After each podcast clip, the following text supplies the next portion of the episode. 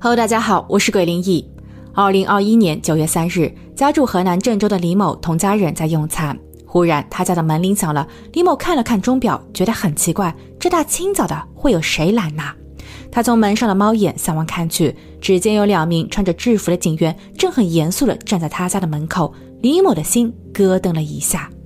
当他打开门后，警员出示了传唤证，全家人都傻了眼，李某自个儿也愣了老半天。根据文件上的说明，李某涉嫌了非法运输违禁品，可他只是一位普普通通的母亲，从来都没有接触过那东西。在抵达警局并接受审问后，李某终于搞明白了。原来一切源于他那可怜的儿子。早在儿子出生的第九天，李某就发现儿子的状况似乎与别人家的不同。他很难去形容具体是哪儿不同了，但出于谨慎，他还是带着儿子去了一次医院。而这一去查了近三周，三周后的检查结果让全家人蒙上了一层阴影。儿子被诊断患有癫痫病，这还不是一般的癫痫，更专业的说是婴儿癫痫伴游走性躁剧性发作。致病原因并不明确，这可能与基因突变有关，而要彻底根治此病真的很难很难。医生说有两味药可以控制恶化，分别是氯巴占和喜宝宁，丹药在国内未获批、未上市，更不能进口，这让全家人十分失望。似乎希望就在眼前，却终究够不着。李某并不甘心，他辞去工作，带着儿子四处求医，看看有没有其他的医治方法。但结果却都是收效甚微，有一些治疗的方式还会伴有强烈的副作用，儿子每天都会因为难受而哭闹。作为母亲，哪有不心疼的？但似乎上天并没有把所有的门都给关上了。李某在先后加入了多个病友群后，有一天他从病友那儿得到了一条消息，说是有一位代购可以帮他搞到氯巴站，而且开价不贵，据说海外原价折合人民币三百元一盒，代购河马冰河的要价是三百八十元。李某在得知后一刻都没有耽搁，他加了铁马冰河的微信，并预定了两盒。还真的别说，儿子在服用后疗效十分显著。当年六月，铁马冰河询问李某能不能帮忙代收一个包裹，因为每次批量进口时总写一个地址，容易被海关给盯上了。李某并没有拒绝，而那个从意大利空运过来的包裹里装满了这类专治癫痫的药片，不过也由此触犯了法律。李某解释说，这药是用来续命的，他没有二次销售，他只是做了一位母亲对儿子应尽的责任。如果说他违反了国家药品管理制度，他认了；但说这氯巴占是违禁品，他可真的不知情。两个月后，十一月二十三日，李某收到了当地人民检察院的通知。虽然检方已经认定他的行为构成犯罪，但鉴于他是为子女治病诱发犯罪和未获利等原因，所以决定不再起诉。这让李某和他的家人都把心给放下了。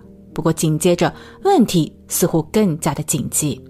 代购的源头河马冰河被捕。根据调查，氯巴占是国家规定的管制类精神药品。根据二零一七年十月二十日印发的《一百种麻醉药品和精神药品管制品种依赖性折算表》显示，一克氯巴占相当于零点一毫克的海洛因。所以，从海外代购氯巴占，在刑法中也就等同于运输违禁品。虽然李女士并没有被起诉，但由于失去了货源，家中的库存所剩无几。现在的药量也仅够儿子服用两周的。两周后，在失去了药品后，情况会如何？全家人不敢想象。二零二二年三月十八日，代购铁马冰河一案在郑州中牟县人民法院公开审理。此时的这位铁马冰河已被羁押了八个月。知道他的人都说，他的这个案子是现实版的《我不是药神》。铁马冰河来自于安徽。他八岁的女儿也患上了癫痫，为了能维系女儿的健康，这位父亲不惜铤而走险。自二零二零年起，他从海外购回了医生所推荐的氯巴占，他也加入了多个病友微信群。看着别的家长真提心吊胆、以泪洗面，铁马冰河可以说是感同身受，这才决定从事代购业务。铁马冰河的辩护律师表示。铁马冰河的行为涉嫌违法，但它的售价要比其他代购的都要低，而算上国际和国内的运输成本，他做的其实也只是转手，并没有挣大钱。铁马冰河在当地是做咸菜生意的，屋前屋后都摆满了腌菜缸，卖药并不是他的主业。铁马冰河对于氯巴占是违禁品也一无所知，而且这药并没有流向黑市。铁马冰河是在帮助病友减轻痛苦。根据最高人民法院、最高人民检察院关于办理危害药品安全刑事案件使用法律若干问题的解释中第十八条规定，不以盈利为目的实施带有自救互助性质的生产、进口、销售药品的行为，不应当认定为犯罪。所以，律师主张无罪辩护。同时，被提交至法院的资料中还包括了一份联名诉求，这里有着一百三十二位病友的签字和指印，他们都支持说铁马冰河是被冤枉的，他们恳求法官网开一面。而且在这一些人的医嘱中，医生也都写明了建议服用氯巴占。还有多位证人愿意上庭作证，他们表示，若不是铁马冰河的及时供药，他们只能眼睁睁地看着患者挣扎后离世。明明有良方，却根本找不到合法的渠道去购买，这对于家属而言也是一种磨难。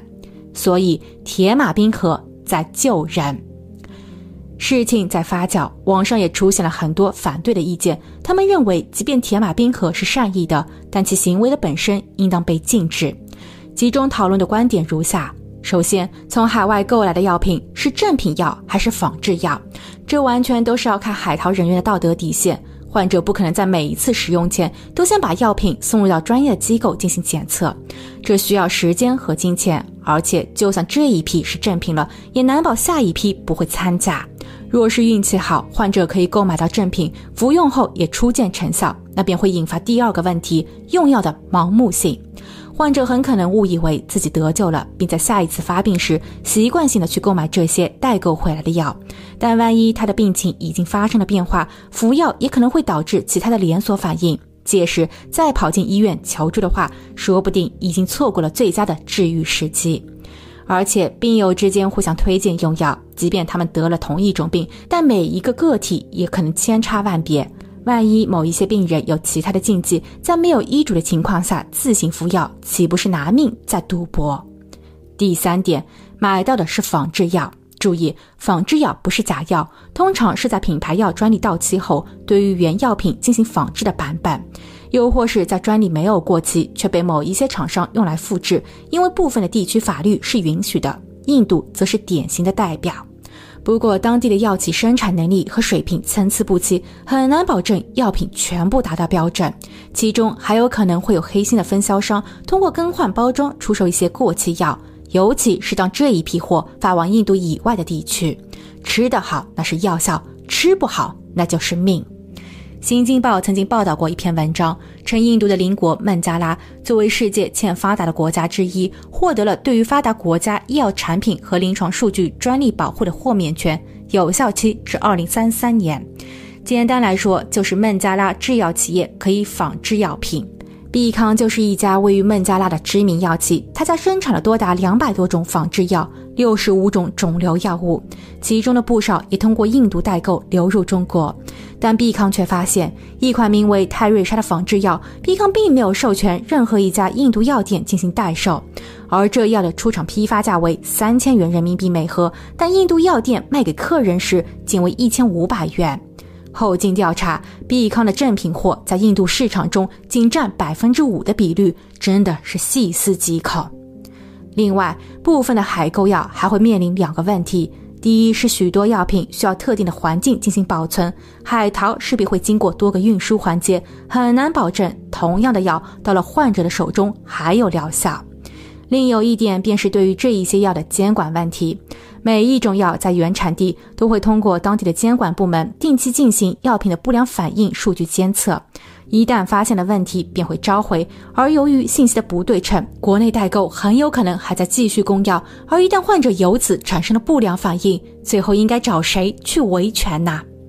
在本案开庭后，检方认为铁马冰河的代购行为破坏了市场经济秩序。病人找他去买药，他给了患者希望，所以他们自然是向着铁马冰河的。但这也并不能因此免去他的罪。况且他代购的东西还被列为了是违禁品，一旦开了先例，很有可能会有不法分子钻法律漏洞，做出一些更危害于社会的行为，比如通过提取这些药制成真正的高浓度违禁品。对此，铁马冰河的律师极力反对。他称这种比喻不恰当。绿巴站是药还是违禁品，关键在于它的用途。铁马冰河代购药品是用于救命，而且自该事件爆发后，二零二一年年末，国家卫健委有关部门已经展开了对于这类病患人群的摸底工作，以了解药品的用量需求，并正在协调和组织集体申报和进口。铁马冰河只是出于父母对子女的爱先行了一步，而且铁马冰河的定价是在合理范围之内，并没有破坏市场经济秩序，所以律师还是希望。法律能够网开一面。其实类似的案子早有发生。二零一八年的电影《我不是药神》上映二十二天就达到了三十亿票房。电影有虚构的成分，但原型陆勇也真实存在。三十四岁的江苏无锡人陆勇被诊断患有慢粒白血病，医生向他推荐了一款瑞士研发的抗癌药。但服药后就不能停。虽然陆勇是一家针织品出口企业的老总，有一定的经济能力，可每盒两万三千五百元的药费也很快让他掏空了家底。二零零四年六月，陆勇在一次偶然的机会中了解到了印度的一款仿制药格列卫，每盒仅售四千元，据说疗效可以达到正品的百分之九十九点九。抱着试一试的心态，陆勇尝试了两盒，没想到效果很好，起码陆勇本人并没有觉得有哪里不适的。他于八月份在病友群中分享了该消息，很快订购的人数达到了上千。陆勇跟商家还洽谈了一个团购价，最终到手价格仅为两百元每盒。这一个价格惊到了病友，有小部分人质疑药是假的，但陆勇说他不搞代购，信不信、买不买，那都是病友自己的选择。病友可以直接向印度药商这订购。陆勇称自己的行为是出于同病相怜的共情。二零一一年，陆勇在服药七年后更换了一家药商，一批相信陆勇的病友也跟着换了进货渠道。但新药商的采购方式比之前的稍许复杂，许多人都不会操作。新药商在与客户的沟通时也不那么顺畅，所以药商在后期提出希望请陆勇作为管理人员开立一个中国账户，大家都可以把钱汇到这个账户上。中国客户的所有问题也请陆勇代为解释。印度药商会每一个月定期取走账户里的钱，作为回报，药商可以免去陆勇个人的所有用药费用。陆勇答应了。他的一位云南朋友提供了所谓的共享账户，但在操作了五个月后，由于每一个月账户的流动金额高达了二三十万元，所以后来朋友也就不愿意再提供账户了。陆勇于是便从淘宝网上购买了一张网络银行卡，并有的付款、印度药商的取款都是通过这张卡进行操作的。二零一三年八月，湖南警方在调查网络银行卡贩卖案时，将购买过信用卡的陆勇抓获。隔年七月，陆勇被检方以犯信用卡管理罪和销售假药罪提起公诉。陆勇的律师表示，他购买信用卡的行为确实违法，但不构成犯罪，不应当承担刑事责任。陆勇的代购行为也并非是在卖药，他是在帮着别人采购更便宜的药品。受益的一千零三名病友联名呼吁，希望法外开恩。其中的一位代表说：“谁不想要通过正规途径购买品牌药呢？但此药并不在全民的医保范畴内，让一个普通的百姓每一个月花两万多，有几个能扛得住？这一些仿制药让他们看到了希望，也减少了自己对家人的负罪感。”陆勇最终于二零一五年一月无罪开释。不过，铁马冰河案同陆勇的还有所不同。陆勇在当时被认定的是买卖假药，因为在二零一九年前，凡是没有取得中国进口药品销售许可的，都被认定为假药。但铁马冰河现在被指控的是销售违禁品，而且陆勇并没有从印度药商者获取任何资金方面的收益，但铁马冰河却是在加价销售，即便他加的很少。庭审当天，法官并没有给出判决。事后也有人认为铁马冰河输了，那么人性也就输了。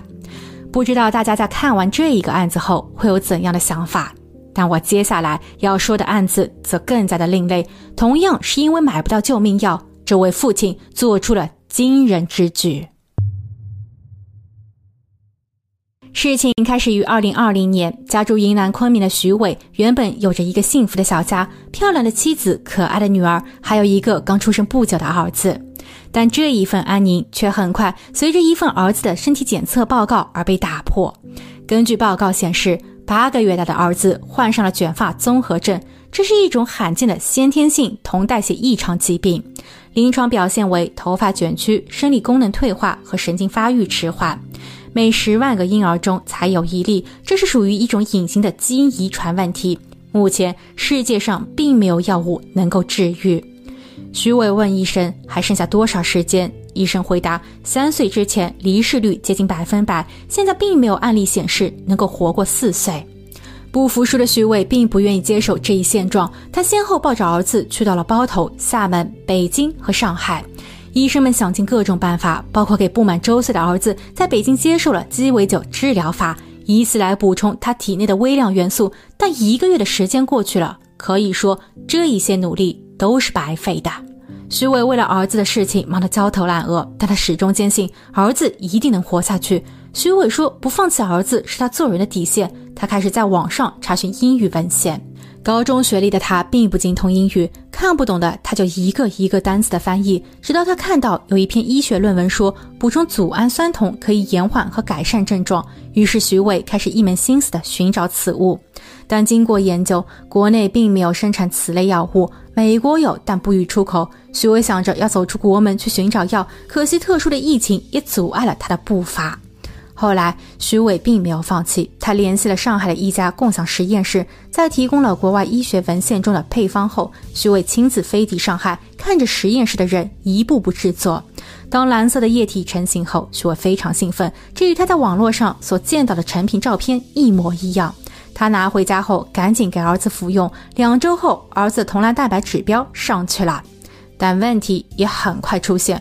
共享实验室做出的产品保质期并不长，徐伟又担心在制作和运输过程中会有什么纰漏，所以每一次他都会亲自跑去上海，看着实验室完成操作，而每一次的消费是两万元左右。徐伟只是一个小小的电商卖卖插座，根本就没有什么存款。为了医治儿子的病，他的业务也停了，家中只靠着老婆一个人在外打工，他们的女儿还需要上幼儿园和早教。这也是一笔不小的开支，所以全家人的日子过得紧巴巴的。为了寻找出路，徐伟灵机一动，没有钱那就自己干。他把家中的一间二十五平米的杂货间改造成了一个简陋的实验室。他用之前自己注册过的一家科技公司去采购了一些原材料，因为部分的药品原材料根据规定是不能出售给个人的。